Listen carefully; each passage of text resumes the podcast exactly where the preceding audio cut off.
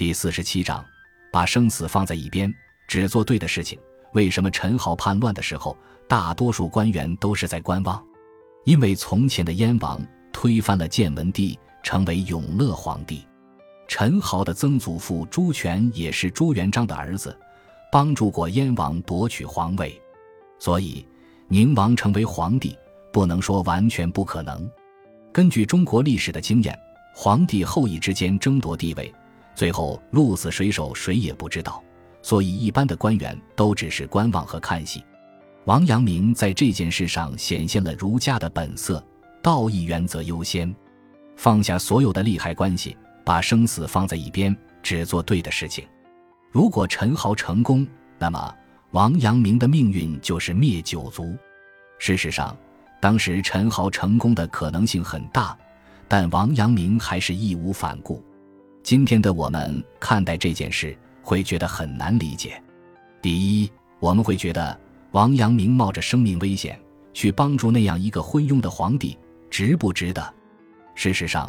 陈豪应该比朱厚照更有才华，换他当皇帝也许对老百姓更好一些。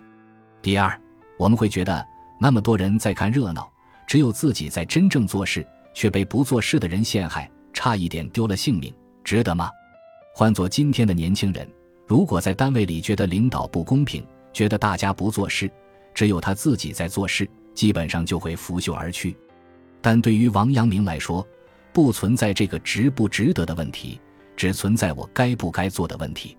如果自己觉得该做，那么即使千万人反对，他也会一往直前；如果不该做，就算让他做皇帝，他也坚决不会做。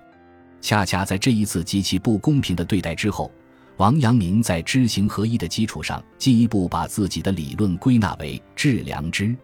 他在给朋友的信中说：“越来越觉得致良知是真无圣门正法掩藏，以前还有所怀疑。”但经历了一番风浪，对于良知全然信仰，良知可以帮我们平安度过各种艰难险阻。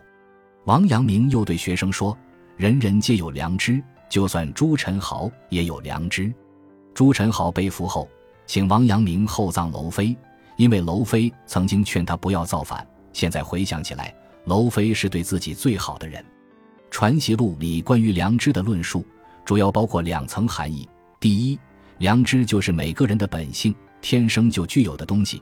比如孟子说的：“我们看到孩子掉在井里，会有恻隐之心。这个恻隐之心就是良知，只是我们的私欲经常蒙蔽了我们的良知。所以要修行，要治良知。第二，良知是反求诸己，是在我们自己身上，不在别人身上。就像陈豪之乱。”王阳明冒着生命危险去平定叛乱，并不是为了皇帝，而是为了他自己，是因为他内心的良知要求他做一个君子，恪守为臣之道。